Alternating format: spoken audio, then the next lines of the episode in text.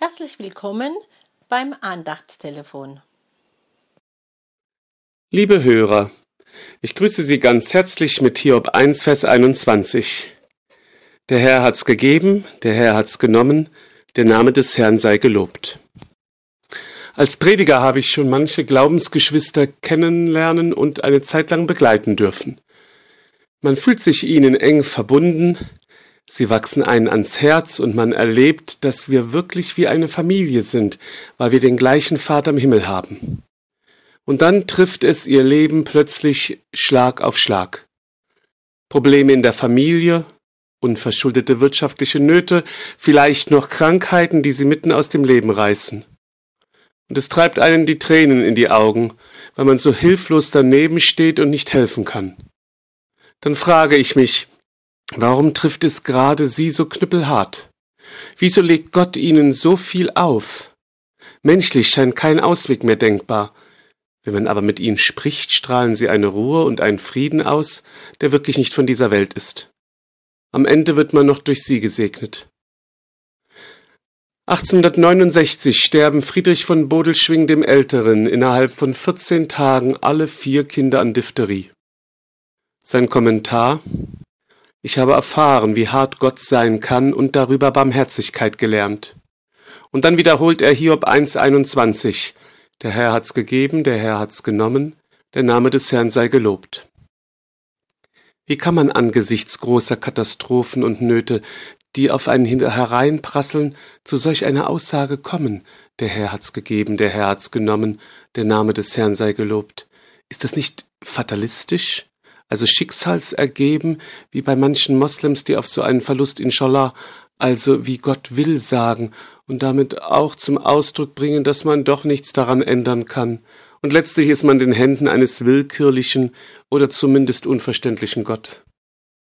Was ist das Geheimnis von Hiob, Bodelschwing und den vielen schlichten, starken Geschwistern in unserer Gemeinschaft? Auch an Hiob sind diese Katastrophennachrichten nicht spurlos vorübergegangen, wie dieser Vers auf den ersten Blick scheinen mag. Vor Vers 21 steht Vers 20. Auch das gehört zur Reaktion Hiobs dazu. Da stand Hiob auf und zerriss seine Kleider und schor sein Haupt und fiel auf die Erde und neigte sich tief und sprach, ich bin nackt von meiner Mutterleibe gekommen, nackt werde ich wieder dahin fahren, der Herr hat's gegeben, der Herr hat's genommen, der Name des Herrn sei gelobt.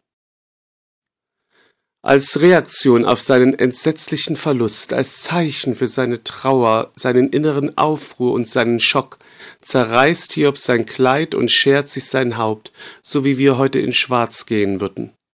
Also sein Äußeres spiegelt seine Trauer über die großen Verluste wider. Hiob fällt an auf die Erde, und bestimmt sind auch Tränen dabei. Er fällt auf sein Angesicht, aber nicht aus Verzweiflung, sondern aus heiligem Schrecken, aus Ehrfurcht vor Gott. Wie sehr hatte Hiob in der Vergangenheit für seinen Wohlstand wohl arbeiten müssen. Ich denke nicht, dass es ihm einfach so in den Schoß gefallen ist. Das war sein ganzes Lebenswerk. Und wie viel Mühe, auch geistliche Verantwortung hat er für seine Kinder übernommen und auf sich genommen. Auch seine Kinder wurden ihm ja an diesem Tag genommen, als er auf einem Schlag seinen gesamten Besitz verlor. Auf der einen Seite ein jahrelanges Mühen, das einen am Ende zu einem reichen Mann macht und ein gutes Lebenswerk zu sein scheint, auf der anderen Seite Gott, der mit einem Handstreich ein Lebenswerk nehmen und einen Lebensweg völlig verkehren kann. Aber Hiob klagt Gott nicht an und fragt nicht, warum er so etwas zulasse. Was Hiob in diesem Moment sagt, löst völliges Erstaunen aus. Ich bin nackt von meiner Mutterleibe gekommen, nackt werde ich wieder dahin fahren. Der Herr hat's gegeben, der Herr hat's genommen, der Name des Herrn sei gelobt. Das würde keiner von uns erwarten. Hiob scheint hier fast schon übermenschlich. Offensichtlich hatte Hiob den Reichtum nicht als sein Eigentum betrachtet. Nicht einmal die Kinder waren sein Eigentum. Er verstand sich als ein Mensch, der von Gott beschenkt worden war. Sein Reichtum hatte ihn den Blick auf das, was im Leben wirklich zählt, nicht verstellt.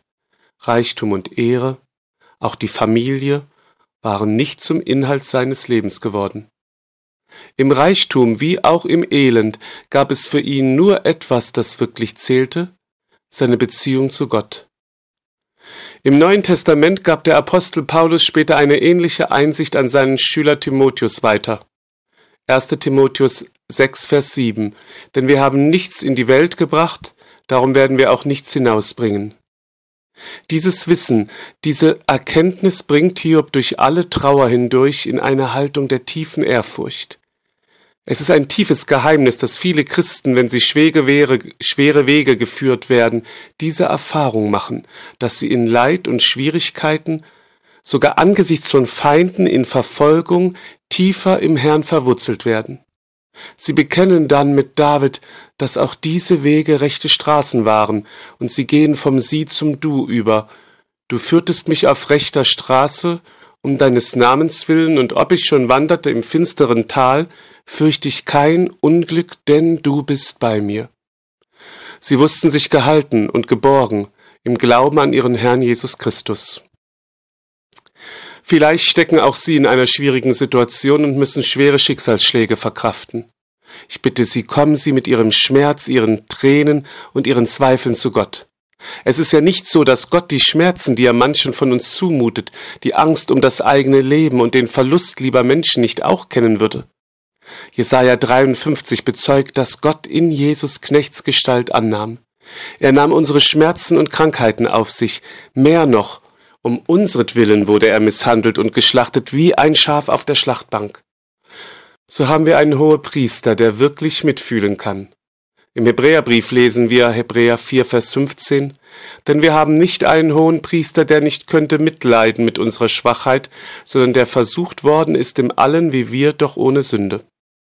So hat es auch Pfarrer Johannes Busch erlebt, der Bruder des berühmten Evangelisten Willem Busch. Er hatte seine Frau verloren und war nun Witwer mit sieben Kindern und hielt dann selbst die Beerdigung seiner Frau. Er sagte auf dem Friedhof von Witten, auf dem sich viele Menschen versammelt hatten, ich habe auf diesem Friedhof oft die Botschaft von der Liebe Gottes in Jesus Christus verkündet. Und ihr habt vielleicht manchmal gedacht, du hast gut reden, Busch. Warte mal ab, wenn's an dich gekommen ist. Heute ist es an mich gekommen. Und ich stehe mit meinen Kindern am Grab meiner Frau, und ihr fragt sicherlich, wie ist es, Busch? Bleibst du bei der Botschaft der Liebe Gottes in Jesus Christus? Und dann sagt er mit tränenerstickter Stimme, Jawohl, ich bleibe bei der Botschaft der Liebe Gottes in Jesus Christus. Der Herr hat's gegeben, der Herr hat's genommen, der Name des Herrn sei gelobt. Amen. Falls Sie noch Fragen oder Anregungen haben, dürfen Sie sich gerne bei Marc Bühner, Telefonnummer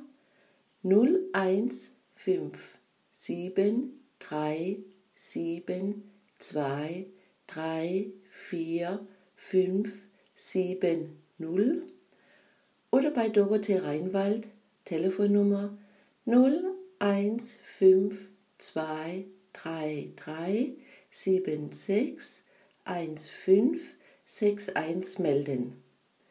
Die nächste neue Andacht hören Sie am kommenden Freitag. Wir vom F4 und der Bezirk des Liebenzeller Gemeinschaftsverband Heilbrunn wünschen Ihnen noch einen gesegneten Tag. Auf Wiederhören.